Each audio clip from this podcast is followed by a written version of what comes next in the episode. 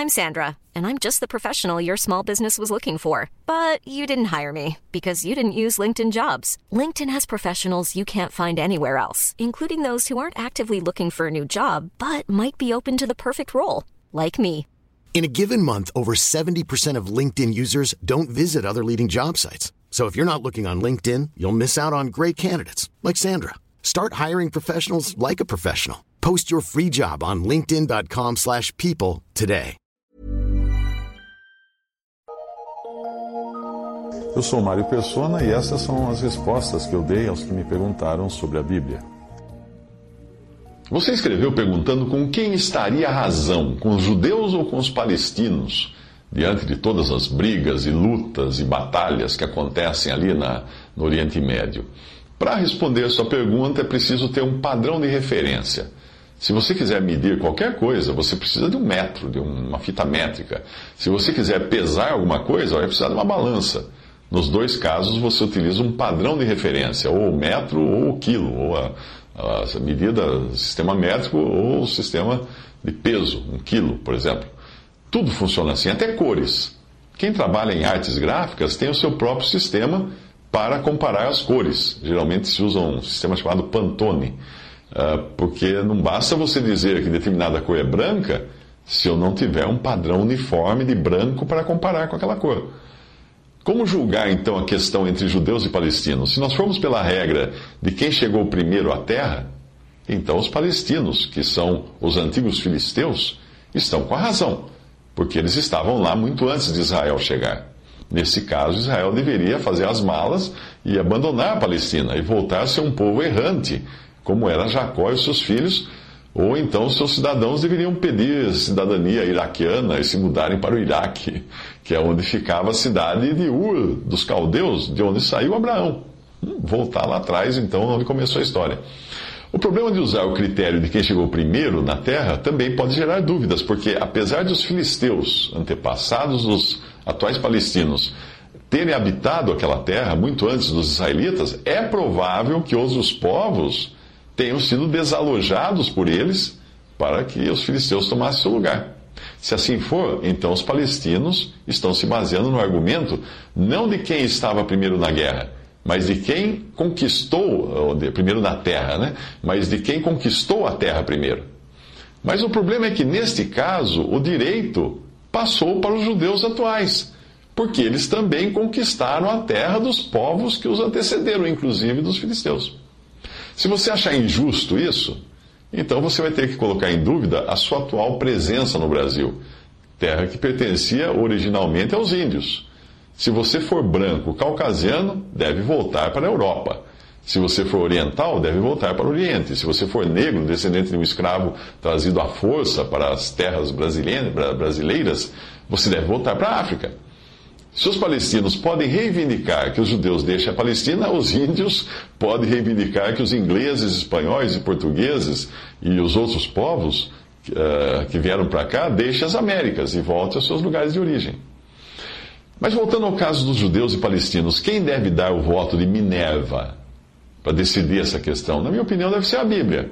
E pela Bíblia, ambos os povos estão errados nas suas reivindicações. É, ficou surpreso? Os palestinos estão errados porque eles exigem uma terra que Deus claramente deu a Israel no passado. Os judeus estão errados porque eles ocuparam a terra num espírito de rebelião e ainda são culpados da rejeição do Messias. Os dois estão errados. Mas, obviamente, nem judeus nem palestinos irão aceitar argumentos bíblicos nesse caso. Por que não?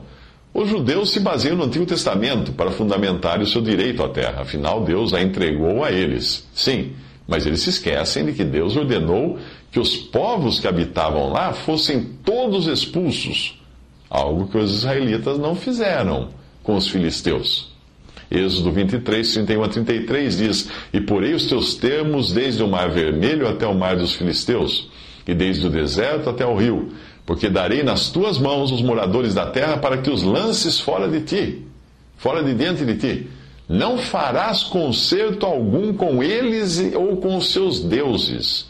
Na tua terra não habitarão, para que não te façam pecar contra mim, se servires aos seus deuses, Certamente isso será um laço para ti. Esse foi o aviso que Deus deu aos israelitas quando deu a eles a terra. Mas, ao invés de os israelitas obedecerem a Deus, expulsarem os filisteus da terra, como Deus tinha ordenado, na Bíblia e na história, nós vamos encontrar os, os israelitas, ora lutando contra os filisteus, ora fazendo acordos com eles, até casando com as suas mulheres. Os israelitas gostaram das mulheres dos filisteus, se casaram com elas também. Dalila provavelmente era do povo filisteu, porque ela era originária das terras que, na época, eram ocupadas pelos filisteus, o vale de Sorek. E, e ela também trabalhou a serviço dos filisteus para derrotar Sansão. Portanto, nenhum judeu contemporâneo pode reclamar da pedra no sapato que são hoje os palestinos, os antigos filisteus. Considerando que os palestinos de hoje são, grande, grande maioria muçulmanos e que os muçulmanos fundamentam boa parte de suas crenças no que Maomé extraiu do Antigo Testamento, eles ficam numa situação semelhante à dos judeus, Sim, os próprios palestinos. Se eles realmente acreditam no que está no Antigo Testamento, então tem que acreditar também que Deus entregou a terra aos que são da linhagem de Abraão. Porém, assim como fazem os judeus, os palestinos fazem uma leitura seletiva do Antigo Testamento, adotando apenas aquilo que lhes interessa. A solução seria ambos os povos aceitarem o Antigo Testamento na sua totalidade e quem disse que os judeus não aceitam o Antigo Testamento? Se eles aceitassem, eles veriam que em Daniel 9 estava profetizado que 69 semanas de anos depois da, da ordem de, para a reconstrução de, da cidade de Jerusalém, o Messias viria ao mundo. E o Messias seria tirado do mundo, vindo em seguida a destruição da cidade e do templo. Em Daniel 9,26 diz assim: Depois das 62 semanas será tirado o Messias, e não será mais. O povo do príncipe que há de vir destruirá a cidade e o santuário, e o seu fim será como uma inundação, e até o fim haverá guerra, estão determinadas as assolações. Qualquer estudante sincero das Escrituras saberá que no ano 445 a.C., Artaxerxes deu ordem para reedificar a cidade. Leia isso no livro de Neemias. A cidade e o templo foram reedificados naquela época, tendo sido destruídos depois no ano 70 depois de Cristo. Entre uma coisa e outra, o Messias de Israel devia ter vindo ao mundo, devia ter sido tirado do mundo. A pergunta que um judeu sincero deveria fazer é esta: onde está o Messias? Quem será que veio aqui e foi embora na década de 30 da era cristã, do primeiro século, e que poderia ser identificado com o Messias? Quem será? Quem será? Os judeus não creem que Jesus foi o Messias. O Messias que veio, foi morto e ressuscitou e foi embora daqui. Mas eles também não conseguem fechar a conta profética, porque entre a reconstrução e destruição de Jerusalém, falta o Messias da profecia. É. Os palestinos, por sua vez, por crerem no Alcorão, que não é nada original, se for comparado ao Antigo Testamento, é uma cópia em muitas das suas partes, eles também esperam por o Messias, que é o Mahdi, então nós temos dois povos que creem numa mesma essência, a de que há um só Deus e que no final haverá um juízo, mas que antes desse juízo virá um Messias. Agora, voltando à Bíblia, resumindo tudo, encontramos que os palestinos ou filisteus da antiguidade habitavam a terra da Palestina. Deus decidiu dá-las aos israelenses, é melhor não discutir com Deus. Esses israelenses não foram fiéis em cumprir as ordens que Deus lhes havia dado em relação aos povos originais da terra. E esses mesmos israelenses atingiram o ápice da sua rebeldia ao condenarem à morte o Messias prometido. A Bíblia continua depois ensinando que no futuro a terra será efetivamente de Israel, quando Deus reuniu seu povo na terra para Cristo reinar. A questão é que Israel, hoje, está na terra de vontade própria, em rebeldia, na rebelião e incredulidade e na sua rejeição contra o Messias. É assim que eles estão lá.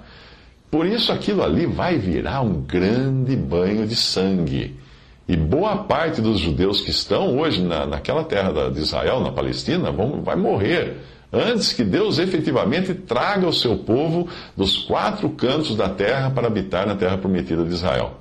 Mas aí terá sido uma obra de Deus e não uma decisão da ONU ou resultado dos esforços bélicos de uma nação rebelde e contumaz, como são os judeus hoje, que teimam em não reconhecer o seu Messias. Zacarias 13, de 8 a 9, diz que acontecerá em toda a terra, diz o Senhor, que as duas partes delas serão extirpadas e expirarão, mas a terceira parte restará nela, e farei passar essa terceira parte pelo fogo, e purificarei como se purifica a prata, e aprovarei como se prova o ouro. Ela invocará o meu nome, e eu a ouvirei, direi, é meu povo, e ela dirá, o Senhor é meu Deus. Ou seja, dois terços Dois terços de todas as pessoas que estão na Palestina, dos, dos judeus ali, morrerão. Isso é profético.